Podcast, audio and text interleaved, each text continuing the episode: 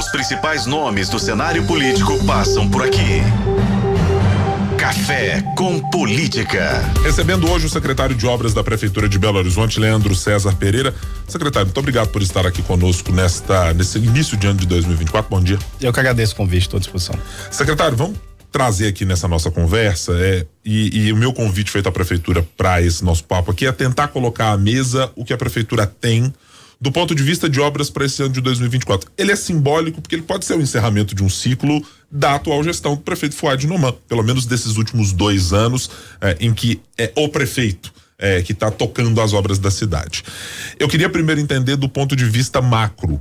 As necessidades de Belo Horizonte estão alocadas principalmente nas obras de drenagem. Eh, há também requalificação do centro da cidade, com algumas outras propostas, mas o que é o mais importante na avaliação da prefeitura para esse ano de 2024 para ser entregue à população da capital? Eu incluiria também a parte de mobilidade, né? Nós temos Sim. um programa de mobilidade ali na Cristiano Machado que vai transformar aquela realidade. Bom, é importante ressaltar que o prefeito Fuad, ele tem em torno de dois anos e meio, né? Que ele está aí na, na, gestão.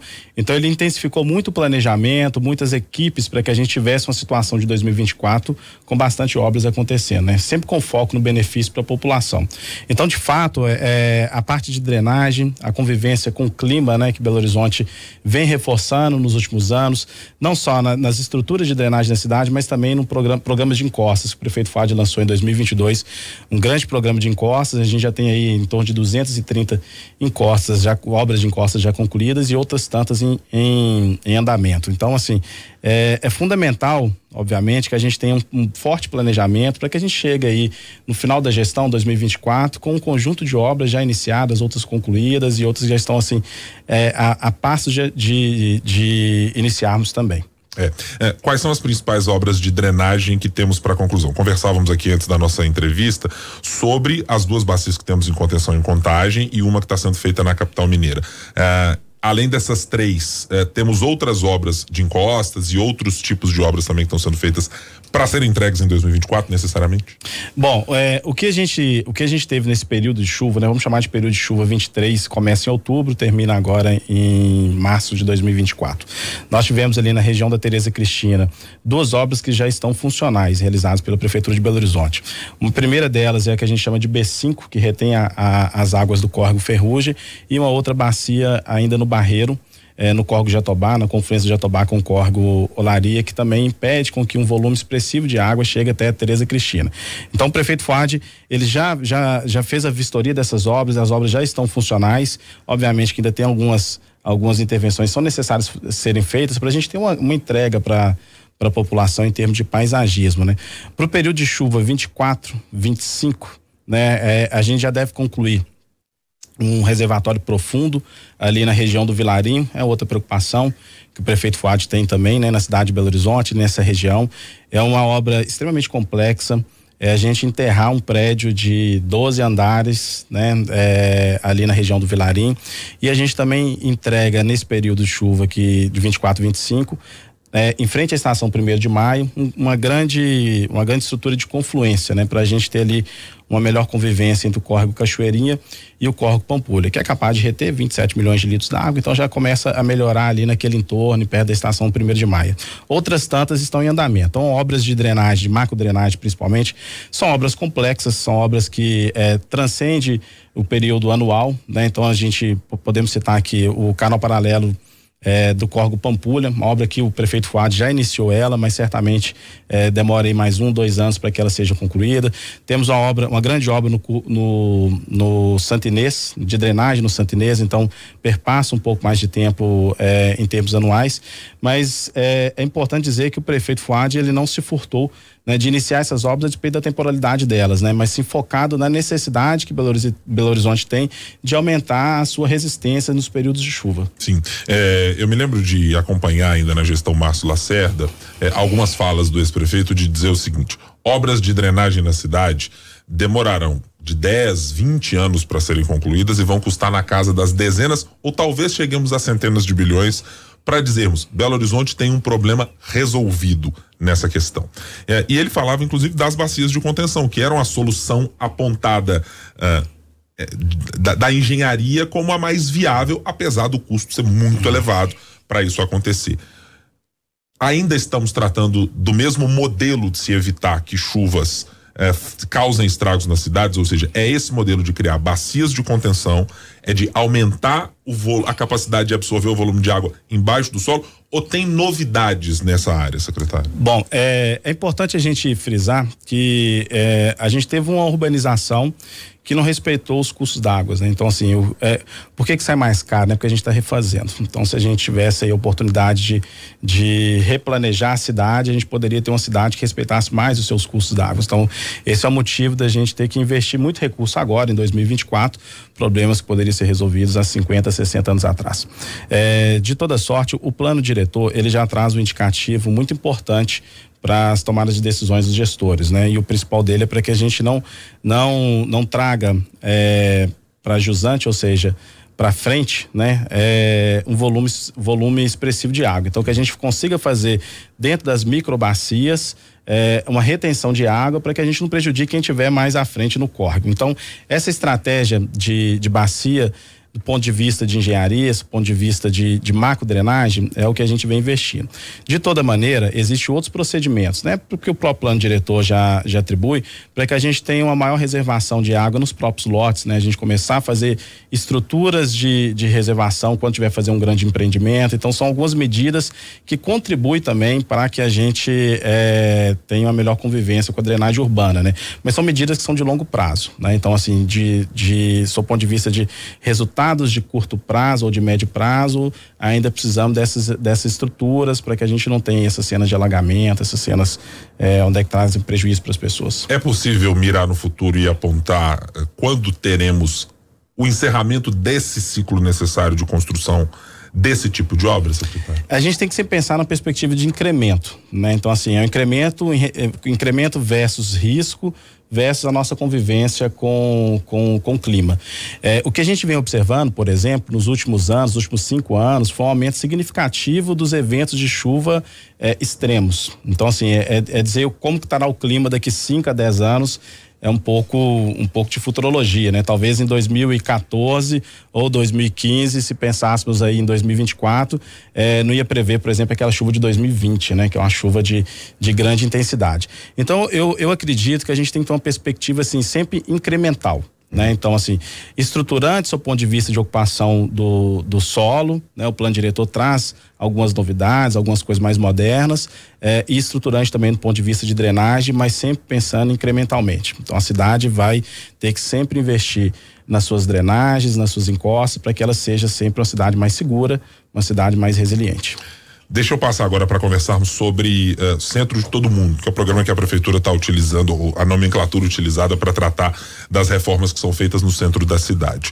É, o prefeito falou muito ao longo do tempo sobre a necessidade de fazer reformas e agilizar, inclusive juridicamente, com código de posturas, com plano diretor, a possibilidade de fazer, por exemplo, retrofitagem no centro da cidade.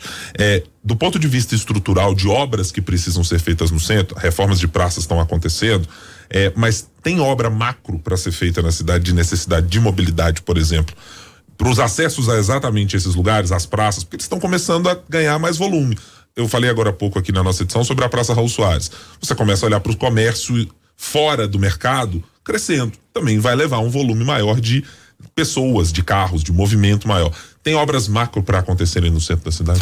Bom, é, é importante a gente trazer, né, que esse, esse programa que o prefeito Fad lançou, ele tem um programa onde é que a gente a gente consiga ter um centro da cidade melhor ocupado, né? Mas outras iniciativas, como você você até mencionou anteriormente da Sapucaí, né, usando o fundo de centralidade, é para a gente também criar nos bairros é, aqueles serviços que anteriormente só se encontravam no centro da cidade, para que as pessoas façam um deslocamento mais curto e tenham uma, um, uma melhor prestação de serviço.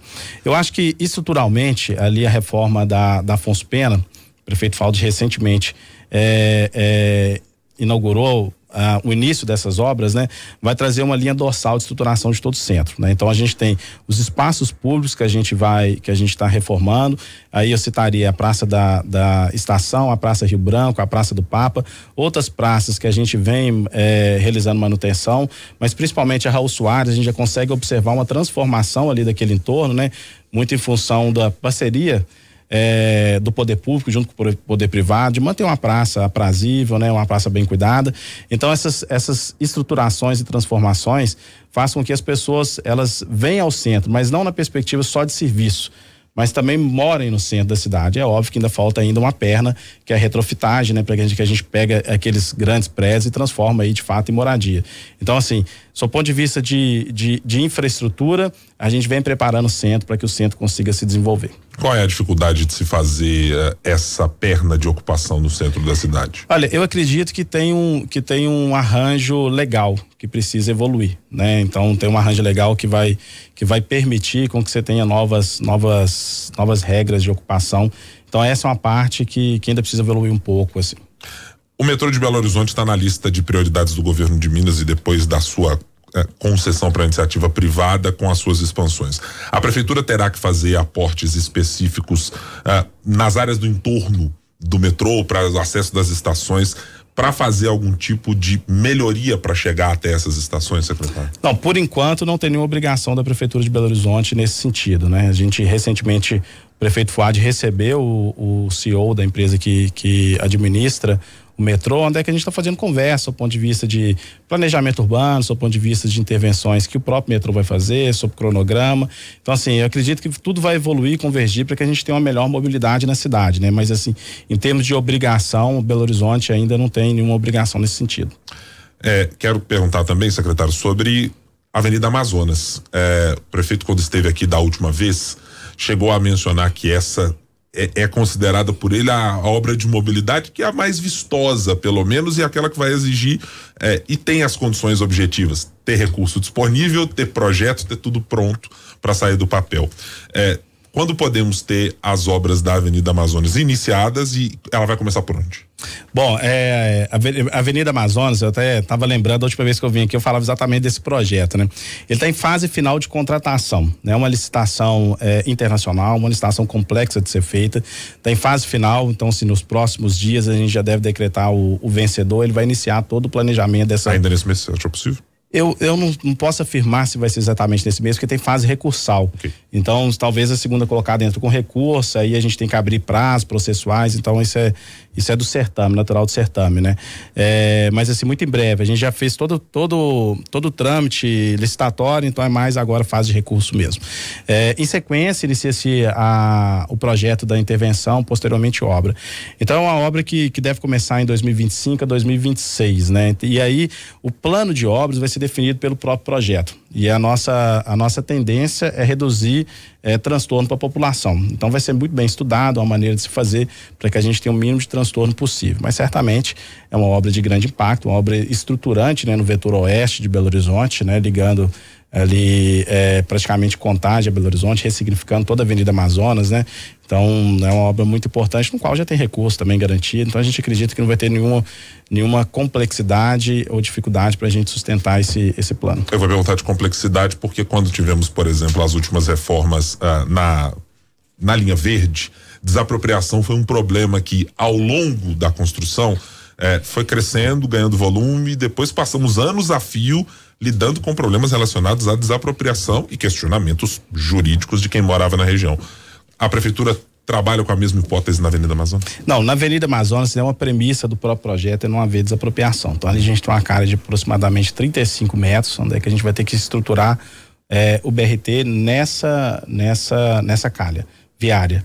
Então, assim, a gente não vai fazer desapropriações. Fizemos uma única desapropriação, já foi realizada, inclusive, né, para a gente conseguir fazer o um encaixe melhor ali da Amazonas junto com a contorno, mas o projeto é um pouco diferente desse projeto que foi feito lá na, na Avenida Antônio Carlos, né, onde é que você demandou ali um volume voltuoso de desapropriações para a gente aumentar a calha viária.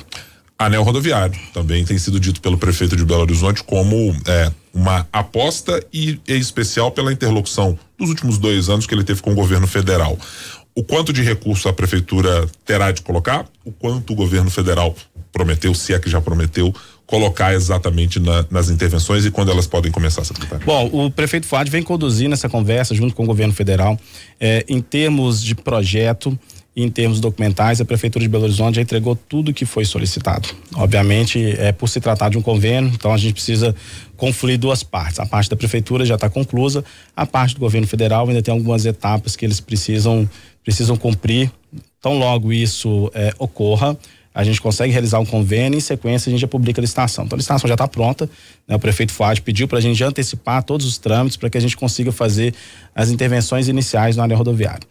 Outras intervenções, a gente vem vem é, elaborando projetos internamente, inclusive, né, através da, da Sudecap, para que a gente já antecipe, a gente é, consiga reduzir a fase de contratação de projeto, então por isso essa opção de elaborarmos internamente.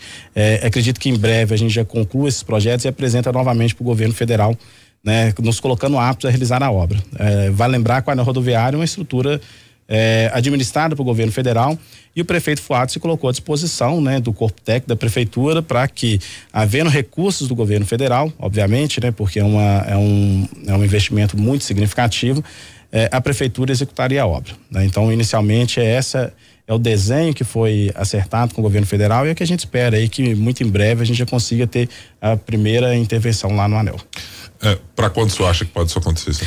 Olha, é, a depender né, da prefeitura, a gente já consegue iniciar imediatamente. Né? Depende né? do recurso do governo federal. Depende do convênio do recurso, do convênio com o governo federal. Então, assim, a, é, tão logo isso se resolva, a gente já tem condições de iniciarmos as atividades na área rodoviária. Nós fizemos uma discussão, uh, e o próprio prefeito se manifestou algumas vezes em relação a ela, sobre termos, depois de alguns anos, um déficit no orçamento. Eu olhei para o orçamento desse ano de 2024 da Secretaria Municipal de Obras, tem lá um bilhão 280 milhões e mais alguma coisinha em relação a, a valores.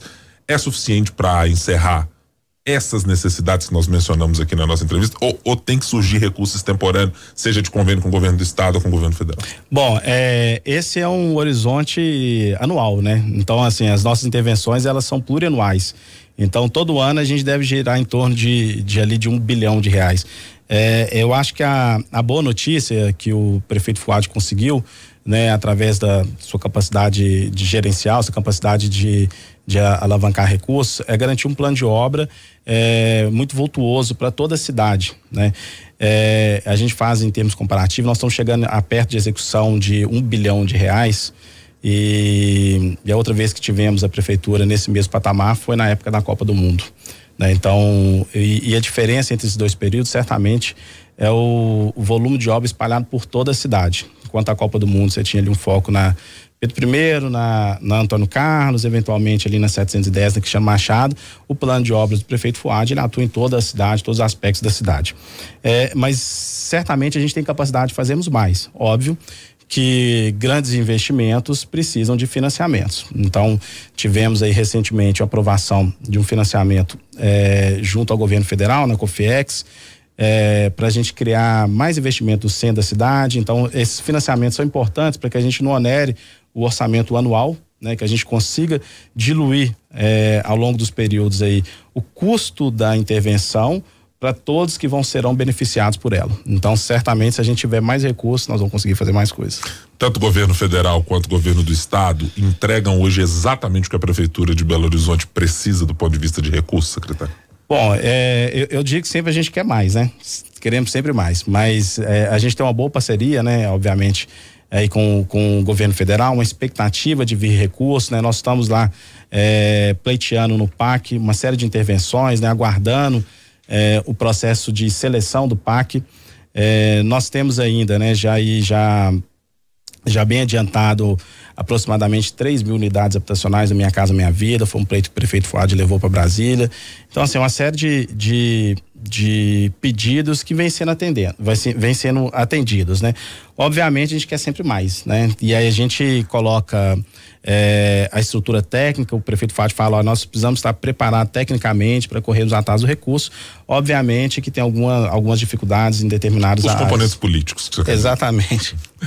É, do ponto de vista do governo do estado, é, algumas das obras de drenagem têm a participação do governo do estado também, mas em outros investimentos é, há necessidade de aportes maiores também do governo? Não? Olha, é sempre bem-vindo recursos novos para o nosso orçamento, eu não tenho dúvida disso.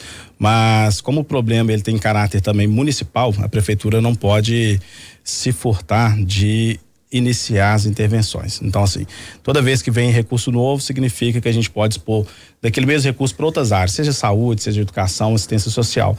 De toda maneira, o problema ele não vai desaparecer, então a prefeitura precisa se dedicar para que ela consiga concluir as suas intervenções. Eu perguntei a alguns dos prefeitos que estiveram aqui nessa cadeira, secretário, sobre qual era a expectativa que tinham em relação a esse, e a gente está chamando popularmente de PAC 3.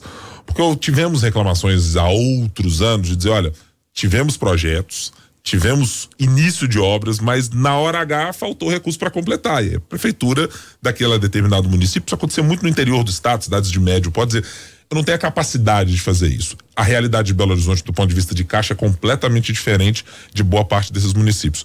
Mas o senhor pessoalmente tem uma expectativa de 0 a 10 de quanto desse novo PAC que está apresentado e do que Belo Horizonte pode se beneficiar? Bom, a minha expectativa é máxima, né? A gente está apto a receber os recursos. Um pouco diferente desse PAC é, que foi lançado, é que ele privilegia é, os empreendimentos que já têm projeto. Então, Belo Horizonte fez um recorte né, para já lançar no, no, pleito do parque aquilo que a gente já tem projeto e que, obviamente, necessita e carece de um investimento de grande, de grande volume.